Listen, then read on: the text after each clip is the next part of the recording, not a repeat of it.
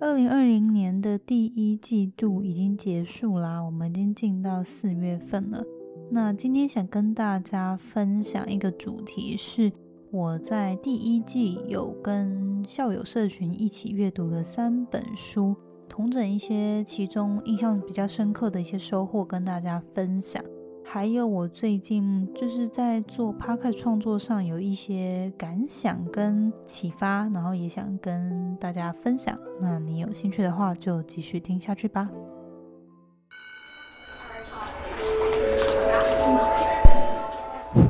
Hello Hello，我是 Janet。你的人生还没有下课，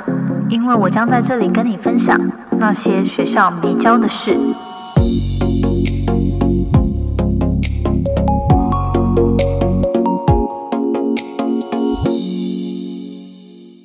会觉得在自己生活圈中不被了解，找不到同好吗？迈入职场后，面对工作中烦人的同事，不了解自己的家人，或是各自成家立业的朋友们，你总觉得自己再也找不到讲话有共鸣，找不到可以分享共同兴趣和喜好的同温层了吗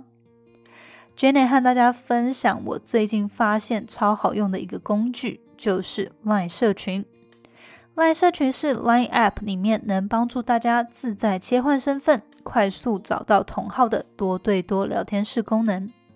里面囊括了各式各样的主题，从追剧、心情、运动、美食、流行美妆、健康，甚至像是身心灵成长、健身、团购等，超多兴趣社群等你去探索。在生活中不知道有谁可以分享你的兴趣喜好的话，找 LINE 社群就对了，而且不用另外下载任何 App，打开 LINE 的聊天页面，点选右上角方形圈就可以抵达 LINE 社群主页。你也可以透过搜寻框输入关键字，看到有个绿色圈圈标章，就是 LINE 社群了，简单又方便。像 j e n 我自己近期就在上面发现一个可以交流无蛋奶、无麸质的美食赖社群，叫做戒夫大家庭。身为过去半年多来接触 vegan 纯植物饮食，尽量开始减少吃肉的自己，其实也想要减少小麦类食品的摄取，让自己的身体可以减少慢性发炎。但大多数台湾人的饮食充满了面食、面包、水饺等，实在很困难。透过参加这个赖社群，我不只学到热心前辈们分享的食谱、餐厅推荐，还知道了如何选购各种可以取代小麦制品的代替商品店家门路与优惠，真的超棒的。在赖社群中找不到你热爱的主题，你也可以自己创建属于你的主题社群哦。像 Jenna，我就在去年底开始一个让大家可以分享感恩日记的赖社群。里面每天都有大家去觉察日常美好、记录感恩心情的分享，每天都正能量满满呢。所以你想创立亲朋好友限定的私密社群，或是经营公开的兴趣社群，认识更多兴趣同好，不管规模大或小，赖社群都能满足你。而且赖社群虽然在 Line App 里面，但不与 Line ID 联动，不同社群可以切换不同昵称。保有隐私，更能安心自在聊天。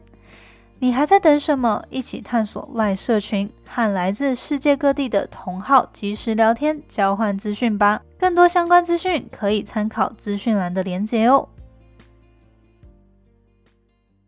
节目开始之前，一样跟大家分享一句引言。这句话是这么说的：“Every accomplishment starts with the decision to try。”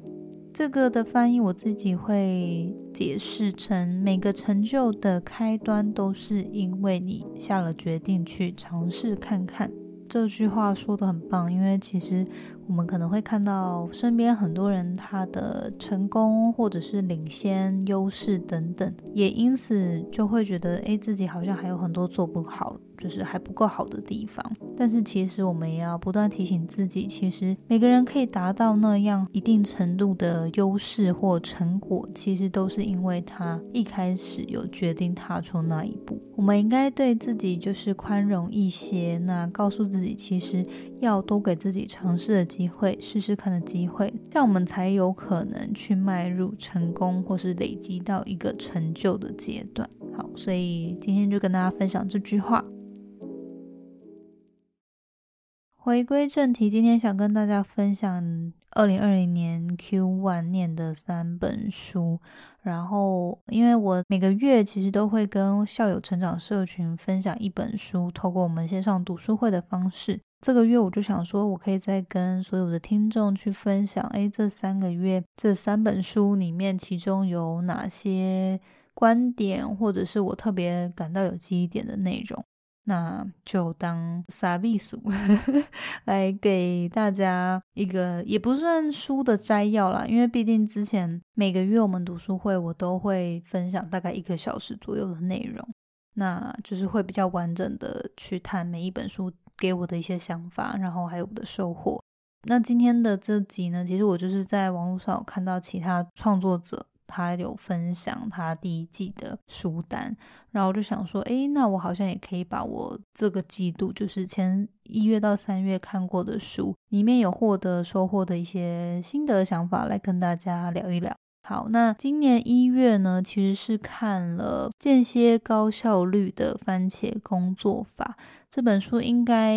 对于什么远端工作啊、自由工作者或者是数位游牧民族等等很感兴趣的人，应该多多少少都听过这本书，因为这本书应该算是这两三年来非常的红。然后它是有一位意大利人去著作的，然后这个番茄工作法的发明创始人也是就是这个意大利人。就是我觉得这个番茄工作法呢，其实它简单来说，它就是把时间切割成二十五分钟工作，五分钟休息，然后再进入二十五分工作，五分钟休息，大概是四个循环之后呢，去做一个比较长十五到三十分钟的长休息，就是这样子去不断的循环这样。然后其实它就是透过一天的开始，或是开始之前呢，你就先决定今天要做的事项，然后这一天当中呢，你就进行这个番茄工作法的这个循环，然后一边做追踪记录。你透过这样子的过程中，比如说有没有什么分心啊，或者是诶每个事项它到底花了你几个番茄钟的时间去完成，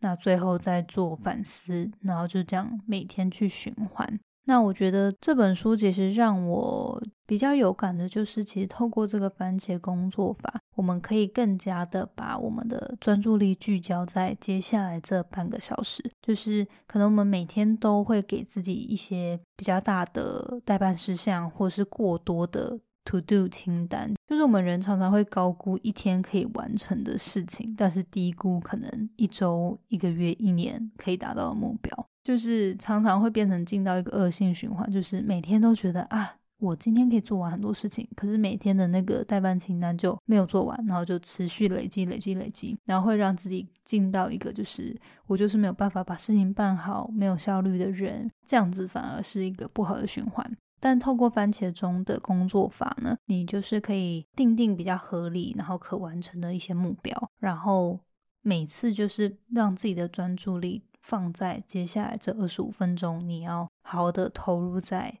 眼前的这个事情，然后你也可以把比较大的事项去拆分成说，诶，这件事需要几个番茄钟？比如说这个报告，它可能是你需要花两三个礼拜去花时间去做研究啊，然后同整资料啊，然后之后再撰写等等。那如果你一次就把这整个大项目就放在你的代办清单的话，它就会让人觉得很喘不过气。但是如果你先把大的东西拆小嘛，那再把小的东西去列到说，诶，这个东西每个项目我需要几个番茄钟，那每次就是把自己的专注力放在完成这个番茄钟应该完成的事情，就会让自己的心理负担减少很多。所以它就是会变成说，诶，减少我们对于时间流逝的焦虑。把这个时间的掌控权呢，你工作的节奏呢拉回来，每次就是告诉自己，这二十五分钟我要全心投入，投入完之后我就让自己休息一下，大概就是一个小时左右是一个巡回，让自己做比较长的休息，再进到下一个巡回。那大概是两个小时，就是四个番茄钟是一个巡回，然后你就可以去做一个比较长，十五到三十分钟的休息。然后休息完之后呢，再进去一个巡回，基本上就会可以做一个比较长的休息。所以我觉得这部分我还蛮推荐这个工作方法的啦。然后网络上其实有蛮多辅助专注的工具，然后也有一些像 App 啊，它有番茄钟可以免费下载使用的 App，它就是一个二十五分钟的计时器。然后也有 YouTuber 他们会做这种帮助一起阅读的比较静心的一些音乐啊背景。等等，那你就可以跟着他的这个计时器去一起工作，这些资源都还算是蛮不错的。然后有时候自己工作可能会觉得比较孤单啊，或静不下心，那就可以透过网络上的这些资源、App 工具去帮助自己。诶，每天就是可以用自己能够掌握的节奏来工作。而且这本书其实非常的好读，然后也不长。那大家如果有兴趣，想要更了解细节上，比如说怎么样做追踪啊等等，或是怎么样去带领整个团队去使用这个番茄工作法，也可以再找这本书来看。今天分享的书，我都会把书的链接放在资讯栏，那有兴趣你可以再去找来看。好，那二月份读的书呢是《觉醒的你》。那这本书非常有名，就是美国的一个作家写沉浮实验的那一位麦克辛格。好，那这本书它也是荣登《纽约时报》畅销书。我觉得这本书其实它讲蛮多，就是有点像是去探讨灵性开启的一些观点，然后用比较粗浅、举很多实例的方式跟故事的方式去解释灵性崛起跟能量相关的一些概念。那我觉得就是这本书其实也不长，然后里面有很多故事，也是用比较直白、浅显易懂的文字，所以其实是很好读的。那里面就讲到蛮多关于灵性成长啊，还有我们自己每个人到底是谁的一些想法跟概念。那我觉得我自己收获最多的应该就是两个概念吧，一个就是关于凡事都是空性这件事。那这个凡事都是空性，就是其实也跟我之前去上能量学讲到的一个概念是雷同的，就是说，其实这个宇宙万物它的本质其实是没有定义的，就是它就是一个空性。但是因为我们的人可能过去有非常多的经验。跟知识，就是我们生下来之后就受到很多教育啊，很多身边的人事物的影响，而导致我们在看到一些事情的时候，我们就会对它有一个正向或负向的定义。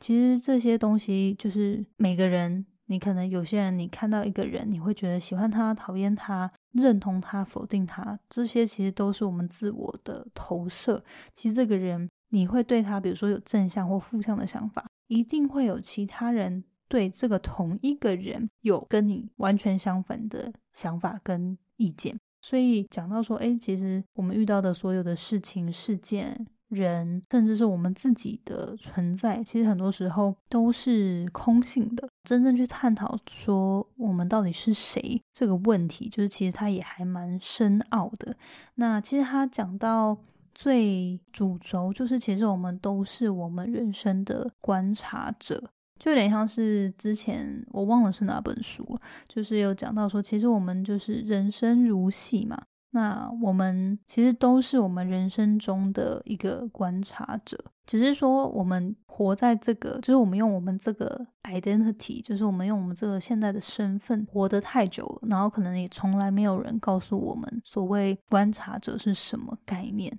这本书的前面很大的篇幅就是在探讨我们到底是谁，就是要回答如果有人问你你是谁这个问题的解答。然后我觉得这解答就是还蛮讲到最后，其实就是在讲说，其实我们就是一个观察者。假设我是 Janet，或者是我这个人不能只是用名字去解释嘛？那如果假设去讲到说，哎，我过去可能念了什么戏啊，然后有出国啊，有什么工作历练啊，或者是有什么样的经验，这些经验难道就能代表我是谁吗？或者是说有人会去用他的身份角色去定义？可是这些身份角色，难道这些人不存在之后，我就也随之不存在了吗？所以这些东西都没有办法去定义。那到底我们是谁？这样，所以就讲了呃蛮多的。然后我觉得这部分其实就会去提醒自己去思考，说其实我们很多时候在人生上遇到的一些比较大的关卡，或是一些情绪起伏的时候。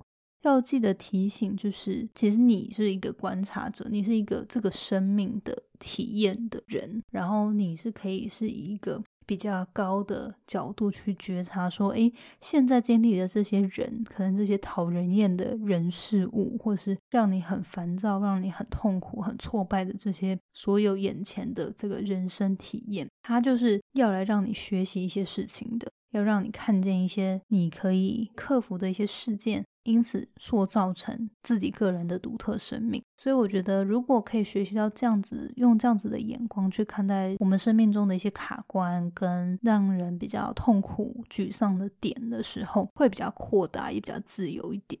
好，所以我觉得这个概念呢，就是比较用观察的角度去看自己的人生这部分呢，是还蛮棒的一个想法。好，然后。第二个让我比较印象深刻的就是他讲到说，呃，就是你想不想要快乐这件事，是永远我们可以自己随时自己决定的事情。那我们永远都有选择权去走一个无条件的快乐。就是这这句话，其实我现在这样讲，可能大家会觉得，嗯，就是到底在讲什么？但我觉得这它蛮深的，就是很多时候我们会觉得。我怎么可能快乐的起来？我发生了什么事情？我遭遇了什么样状态？或者是就是你又没有经历过我走的路，你怎么可以说可以快乐？但是其实人生就是你真的此时此刻，你就可以直接选择你要释怀，你要原谅，你要快乐起来。它就是一个你永远都可以掌握的东西。那你可能就会问说，诶，比如说有些人被陷害，然后去坐牢好了，那他要怎么快乐？但他其实也是可以真正的快乐。他说的就是生命最根源，就是你都有这个选择权。好，那我觉得 讲一讲好像有点 越讲越深奥。好，就是大家可以去看这本书了，然后体体会一下。那我觉得这本书跟那个之前我有推荐。活出意义来这本书，就是大家也可以搭配着看。就是我觉得这些书，就是有时候可能 没有一定的一些人生的历练，然后可能看完就觉得有点懵。就是有时候我自己看嘛也觉得啊，好像有点空，不太懂他到底在讲什么。但是有时候你可能再看一遍，或者是你自己有经历过一些事的时候，你就会发现哦，越来越懂他其中的想法，然后他想要表达的东西。好，所以我觉得有时候我可能比较烦躁，然后或者是比较负面的时候，就会想起这个概念吧，就是要不要快乐，其实你都可以选择。就算你觉得你现在的处境很糟糕，自己很无能为力，你还是最终最终都有一个决定权，就是你此时此刻要不要选选择快乐，要不要选择用正面喜悦的心情去面对这些事情。那三月份的话呢，看的书就比较轻松，算是充满插画图文的书吧。那这本书是由一个日本作家撰写的，那它叫做《三十岁起这样吃，代谢好就不难受》。这本书其实我就是算是私心了，就是觉得说啊，就是这一年回来台湾，也不是一年，一年多快两年了，就是。到底是不是真的是三十岁的魔咒，还是说我自己可能离家太久，然后终于回来台湾之后，身体可能就放下心防，就觉得啊回家了。然后因为以前在美国生病很贵嘛，我觉得身体说不定有一个警觉的机制，就是不要让自己生病，或者是不敢松懈。结果回来台湾之后就觉得啊，终于回家了，然后就开始一堆毛病冒出来。就我不知道是不是这样了，还是说就单纯可能三十岁，还是说单纯是我回来台湾就是生活习惯啊，跟适应环境等等。反正就是我觉得这一年就真的是很多大大小小的毛病，然后也可能因为工作压力，就是运动上面就真的起起伏伏啦。就有些时候我会还蛮积极的，但是我觉得他已经。没有变成一个稳定，就是在我生活中的一个习惯，就是还蛮不好的。我就想说啊，可以来看这本书，了解一下，就是三十岁之后饮食上有没有什么可以调整的东西。因为这本书写的人他叫做森拓郎，那他是日本艺人模特的运动指导师，那他就是里面就是透过去同整三十几个，就是一些女性的减肥群像，就是应该说女性的一些饮食习惯的群像，就是可能有些人就是热爱淀粉，然后不吃面包不行，不吃甜点不行，或是有些人是一定每餐都要吃到饭，或有些人他就是认为。低卡就是关键，就是你要减肥，就一定只能吃什么冬粉配沙拉，然后 只能吃青菜，然后不吃油，不吃蛋白质等等。就反正他就是统整了三十几个不一样女性可能会有的一些对于减肥的迷思，然后就一一破解跟提供说，诶，到底有哪些吃法可以帮助你真正的健康瘦？这样。我觉得这本书其实，因为它蛮偏工具书的，就是很多知识可能你就是看过就好，所以也蛮觉得大家没有必要特别去买。但是你如果有兴趣，你可以去图书馆借啊，或者是线上就买电子书。我觉得比较不用去 买一本实体书，因为它就是你看完之后吸收完就比较不会是那种一直回去反复看的书。好，然后里面几个我比较印象深刻，就是他讲到说，哎，亚洲人常常会有所谓的隐性肥胖，这样隐性肥胖的症状呢，就是其实亚洲人不像欧美人，可能如果他真的肥胖的话，他是体型真的会很明显。可是亚洲人常常就是外表看起来没有到很胖，但是体脂率就非常的过高，那就是所谓的隐性肥胖。这样子的症状的人呢，唯有透过改变你的饮食习惯，才有办法真正终止你不断去减肥的循环。然后他讲到这个，我就觉得以前我都不觉得，但是他讲到有一个点，我就很有感，因为他就说你可能。女生大学的时候、高中的时候，嗯，想要瘦身嘛，那那时候代谢好，你可能只要一两个礼拜吃的少，你就可以瘦下一两公斤、两三公斤。但是现在三十岁之后，你就是在透过节食，也不是说节食个几天就能够再瘦回去了。那甚至是因为你这样错误的减肥观念，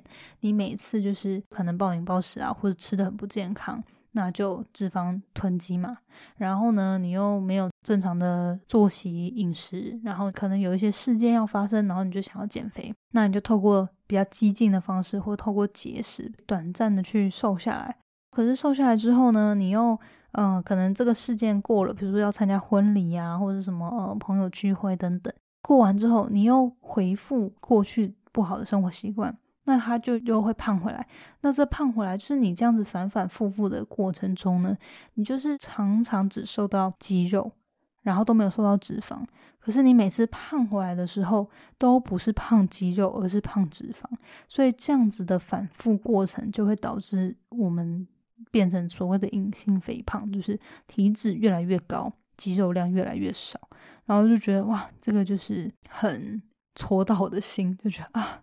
就是我的体脂偏高，就是应该过去这样子，长期也不是长期，其实我也不算很激进，但是我就是没有养成一个长期的一个系统吧，就是在饮食跟运动上面这样，就常常也是啊，觉得自己体重开始超过于我自己可以容忍的范围了，我就开始吃的就是比较节制，然后少吃多动。可是回归到正常之后，我又会开始吃比较多，吃甜食啊什么的。那我觉得一直就是我的身体没有把那个肌肉量去冲上去，就是没有让它累积起来，所以就会变成说，哎，我年纪越来越大，就会代谢变不好，就会越来越难受。所以我就觉得，哎，这本书的这个概念其实是讲的蛮好的。那我就透过它里面分享这个四十三种啦饮食的群像呢，去学习说，哎。到底哪些饮食习惯反而会导致我们代谢下降，把身体养成易胖体质？那当我们改善这些饮食习惯，让自己的身体代谢是可以提高的时候呢？那我们也会变得比较容易瘦。其实因为里面讲蛮多的啦，我也不会一一列举，但我觉得它最主要的概念就是蛋白质一定要够。就是小麦啊、糖类为主体的食物，就是要尽量舍弃。可能像面包、意大利面、乌龙面、拉面、主食、甜点之类的，就是尽量可以去戒掉。然后糖类加脂质的东西等于脂肪跟赘肉，就是它里面有讲的有些东西词就还蛮犀利的。糖类加脂质就是所谓的那个碳水化合物嘛，跟油脂类，就是这些加在一起去产生的食品呢。就比如说像面包，或者是意大利面等等，或者是咖喱饭，就是很明显就是淀粉类再加上又高油的东西，它就会直接变成 赘肉累积这样。好，那我觉得啊，就是我觉得华人的食物就很多时候主食都是面啊、饭啊，就淀粉很高的东西，所以在饮食的比例上呢，就一定要去把它翻转过来。那里面有讲到，就是所谓可能有些人觉得蔬果昔一天一杯就是为了身体健康啊，但是其实如果你是蔬果昔里面加太多糖分的水果，它其实就是糖水，还不如喝高蛋白。好，类似这样，然后关于酵素饮品这类的，可能像就我回来台湾这段时间，就变成对于保健食品也还蛮注意的，就觉得诶好像可以多摄取。但是它里面就会破解一些迷思，就是比如说他讲到酵素，就是如果你是在超商想要买酵素饮品的话，要注意它是不是真的里面还有活菌的酵素，因为他说基本上这些里面的好菌啊。基本上你超过四十度的话，它就已经失去活性了。然后你超过好像六十度，它就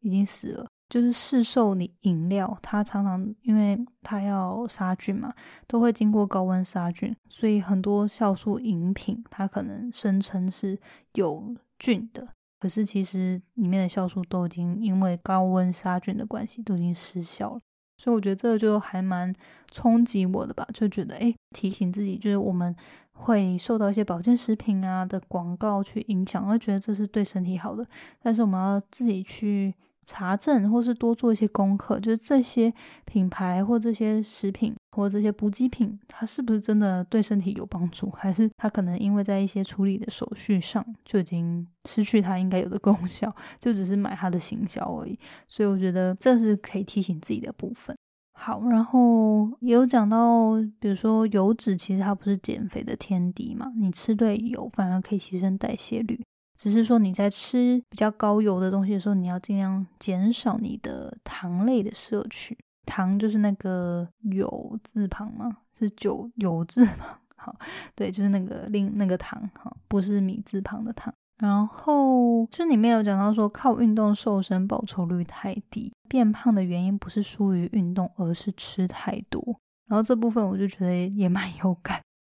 就是我，我可能其实陆陆续续都算是会蛮去接触一些关于饮食啊、健康的一些知识啊，或者是运动，就是一些比较保健自己身体的一些知识。所以多多少少这本书讲这些概念，其实是有听过。那但是他讲这句的时候，我又再次被提醒，因为我觉得现代人呢，尤其就是我现在的工作形态，就真的是常常不动的时间太多，就是动脑，但是身体都没有什么在动。然后再加上现在我们的饮食可能都过于精致，就可能比起十年前、二十年前的饮食的选项，现在的饮食就真的是太精致了，所以导致说你可能觉得你自己量没有吃很多，但是过于过多加工的东西，或者是调味上啊等等，就是太精致，然后你也有可能吃的太多等等。所以我觉得这部分就是规律的运动，其实它对于排毒蛮好的，代谢都蛮好的。但是就是如果你长期想要有一个让自己身体代谢提高的话，其实饮食占很大的部分。所以我觉得他这部分也讲得很中肯。好，然后里面就真的有讲到蛮多，就是你可能因为糖类摄取过多会导致的一些身体上的，比如说发炎啊、肩颈酸痛啊、脸部水肿啊。那这些我就觉得哦，就是对，就是自己真的要多注意。现在想要让自己代谢提高，除了让自己就是蛋白质一定要摄取足够。然后他甚至里面有讲到说，蛋白质其实摄取的量，你要真的到吃到太多，其实是很难的。所以基本上蛋白质真的量可以吃的拉高，但是你要注意，你蛋白质是要吃好的蛋白质，然后那个油脂不要太高，就是糖类要大大的减少，那就可以帮助自己代谢逐渐提高。也可以帮助自己，就是比如说肌肉僵硬啊，这种可以稍微有些改善。对于自己美颜这部分，养颜美容也是跟蛋白质很有很大的关系。所以我觉得这里面就是有讲到一些蛮不错的想法，跟可以真正去改善的一些饮食的习惯。所以自己收获还蛮高的。其中还有一个我印象很深刻，就最后分享这个好了。他就是建议说，蛋白质的摄取量一定要提高嘛，但是他主张就是植动物性的蛋白质跟植物性的蛋白质比例最好是七比三，就是动物性的蛋白质摄取的多一点，这样就是比例要多啦，然后植物性的比较少，因为我不是就是希望可以少吃肉嘛。那他讲到的就是说，可是因为植物的蛋白质呢，可能很多时候大家会从这个黄豆类的食品去摄取。可是他就有讲到说，黄豆类呢，因为里面它的那个激素会影响你的女性荷尔蒙，就是女生在很年轻、女性荷尔蒙没有缺乏的状态下，摄取过多的黄豆类的东西，会导致你这个荷尔蒙失调。然后这样子的状态呢，会让自己，比如说你的经痛会变严重，然后你很容易下半身肥胖，就是还有一些可能女性荷尔蒙失调的会一些作用。然后就觉得哇，这个就是有惊讶到这样，因为我我之前就觉得啊，反正少吃肉，然后只要蛋白质的量都有补足，那透过植物，我自己会觉得就很好啊，没什么不好。但是就是我觉得还是可以透过植物性蛋白质，但是。要注意黄豆类的蛋白质，不要摄取太多，因为像我们常常可能用豆浆、豆腐、豆干或豆类、黄豆类相关制品，就很容易吃的过多，所以这部分就是我觉得还蛮有收获的，也跟大家分享。我觉得这三本书算是这三个月跟校友有开过读书会去谈的书，然后我觉得今天就是跟大家大概聊一下几个我觉得比较有感，然后有记忆点的地方。最后这集其实我还蛮想要小小跟大家聊一下的，就是因为近期，因为可能我也跟大家分享过嘛，就我有参加商会，然后自己的目前手边也蛮多专案的，就是除了 p a r k 持续的经营产出之外，也有订阅制在产出内容去服务校友们，然后自己现在也有在接触一些，比如说跟 NFT 相关的学习跟专案，那然后再加上商会。然后再加上自己就是会上一些身心灵课程，然后做一些推广，所以有时候我就会觉得，哦，自己真的时间很不够用。就我常常就会觉得，哎，为什么今年已经四月了，我今天已经一月、二月、三月，然后现在已经四月了，所以我还是觉得时间到底去哪了？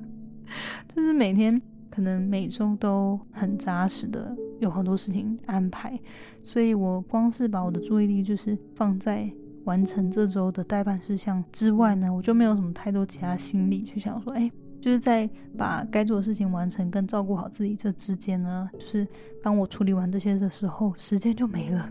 然后就觉得哇，时间过得好快。就是其实之前也有稍微跟大家预告，就是其实我还蛮，就我有在着手去想要把节目的一些内容规划还有形象去做一个更新。然后这部分其实都已经有着手在执行，只是说一部分就一边做一边有在调整，因为每天每周啦，因为每周就有蛮多新的想法跟变化的，所以就会变成说有时候有点难同整，就是哎，这个时候我就应该要做出某样的改变这样。但是我今天想跟大家分享，就是这些东西其实我都很。努力的想要去把他们做好，所以也还是很感谢所有的听众，你们每周都回来收听，然后会在比如说 Instagram 上面跟我互动啊，支持着我，那我就觉得也很感谢。然后也就是我觉得也是因为在内容上面不断的经经营耕耘嘛。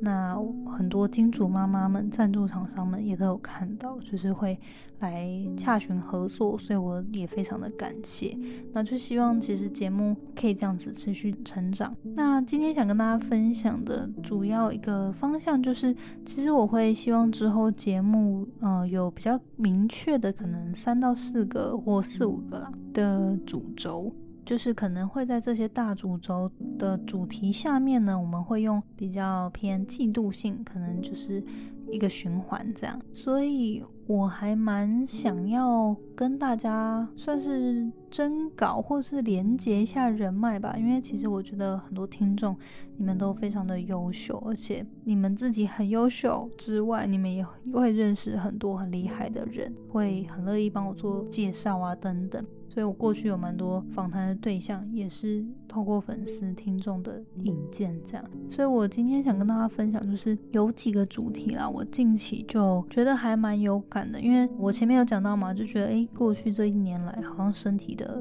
毛病就大大小小有一些，然后就让我就算是我今天的时候，就突然觉得。就是我的节目，我好像应该随着现在听众的，不管是流量的成长，或是跟着我很久的听众，我们也在人生的阶段中不断的往前迈进。其实我觉得可以把这个节目的谈的层次再更拉高一点，因为我觉得过去的我可能会常常都觉得我想要谈的是我已经经历过的事情，然后我把我的经验分享给大家，大家可以把。这些东西学起来，就减少走一些就是迷惘的摸索，或者是减少走一些错路。但我觉得现在可以更提升自己，就是把这个节目变成一个更加的去收集跟同整来自各地有各种不同人生体验跟经验，还有专长的人来跟我们分享。所以我觉得确切的主题还没有定下来，但是呢，我觉得身心灵的健康这部分是我不管怎么样都会很感兴趣的。近期我自己就是因为身体的状态，然后我就常常会反思一些人生的问题，然后我就还蛮想要去了解关于健康上面有一些人的人生故事。讲了这么久，就是我还蛮想要征稿的。嗯，不管是听众你自己本身如果有这样的经验，或者是说你可能身边有这样子的亲朋好友，那他们有兴趣来聊聊自己的历程，我觉得都可以欢迎你来信投稿，然后。我觉得合适的人，我就会回复，然后会提供就是一些访谈跟可以去聊的一些想法。我目前想到的就是关于面对身体疾病上面有自己克服跟历经一些比较辛苦过程的人，因为像我自己就是近期我就跟我妈讲说，哎，我觉得我胸部好像常常怪怪的，就是好像。我要去安排身体检查，然后就进，就是 我就看到我妈，她就开始看那个 YouTube 上面有关于乳房乳癌，好像我觉得近几年可能台湾也很倡导关于乳癌相关的知识，就还蛮好奇的。就是如果有听众，你们有家人，或者是你自己，如果有历经可能。面对癌症这样子相关的抗癌的经历，跟可能一些想法或故事，我都还蛮欢迎你来投稿。就是呃，如果你有你有意愿了，想要来跟大家分享，你就是我觉得就是希望透过分享你个人的故事，可以帮助去做一些宣导，然后。除了去收集听众们，就是我们市井小民们，就是包含我自己的这些素人的故事之外，之后也会尽量去邀约可能一些专家或是医生来看看，可以不可以跟我们谈一些相关的议题，然后我们每个人可以如何去防范啊，然后去学习去改善自己的饮食作息等等。所以近期我觉得生也不是说只有乳癌啊，乳癌这个特别。有感是因为就是刚好近期我自己觉得我的 胸怪怪的，然后刚好我妈又在看，然后我就想说哦好，那既然我这边的女性听众也比较蛮多的嘛，那我们可以去探讨，嗯，因为乳癌它分的就是会有蛮多，就是关于癌症这个本身，然后还有它事后它可能会影响的女性的一些自我定位啊、形象啊，还有。女权等等，就是它可以展开的话题还蛮多的。那我觉得之后就可以有一季的内容可以去探讨这部分，就是关于身体的健康。那当然，身体健康有很多嘛。然后其实我之后也可以去想一些其他关于身体健康的主题。那比如说就是日常保健啊、养生啊，或者是其他的议题，就是不是关于面对癌症。是其他的议题，因为像是我身边很多人，就是台湾人，可能就是常常会有过敏嘛，或是什么呃，就是异位性皮肤炎，然后或者是一些其他，就是或者是我觉得可能有一些人是天生身体行动不便，或者是呃眼睛就是看不见、听不到等等，所以我觉得我开始会希望这个节目它除了原本的这些主轴可以去做深度的探讨延伸之外，我们也可以提高层次，不是提高层次啊，就是可以把这个我们的视角拉高一点，然后去听到更多人的生命故事。当然我知道，就是这些东西都还蛮私密的，然后可能也是比较不见得是主流文化大家会去探讨跟去听的，所以我觉得。我目前也还在摸索，只是我今天有这个想法，我就想说，诶，那来跟大家分享。那如果你有听到这集，你有听到这部分，然后你身边你觉得有一些特别勇敢、特别励志的一些亲朋好友，他们当然是要他们有意愿哦，他们愿意来分享，或者是有意愿想要去聊的话，你再帮我做引荐，就是你如果是你本身你有意愿，你可以直接联系我；如果是你的朋友的话，你要先。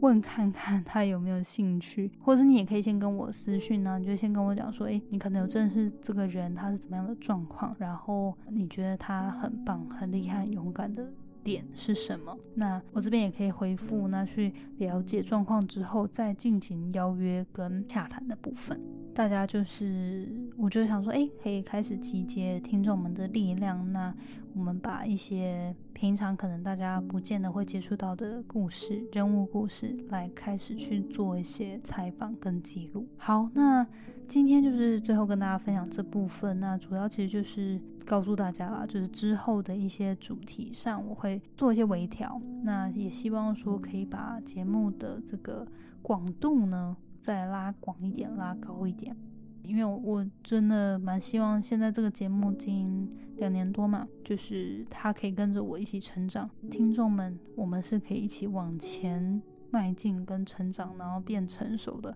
而不是我一直在不断的在可能在探讨类似的主题这样，所以。蛮希望就是未来可以往这样的方向，然后很期待大家就是持续的参与，然后一起透过这个节目，就我陪伴了大家，然后但是其实大家也陪伴着我一直在成长，就是这样啦，讲好久，好。那就这样，今天就跟大家分享到这边。如果你有任何想法，或者是有想要来投稿，或者是有一些故事想分享的话，可以请你到 Instagram 私讯我，或是你也可以寄 email。email 在我的 Instagram 或是 Podcast 的资讯栏都可以找到，但是就是告诉大家，因为毕竟那个 Podcast 的排程其实有蛮多的，然后有时候就是 也是必须要筛选啊，跟。讨论一下，所以非常欢迎大家来投稿。但是毕竟就是可能这样子的专案呢，就是只有几集的内容，到时候我会在私讯跟大家讨论。就希望大家也是不吝指教啦，然后也都可以多多的去投稿。这样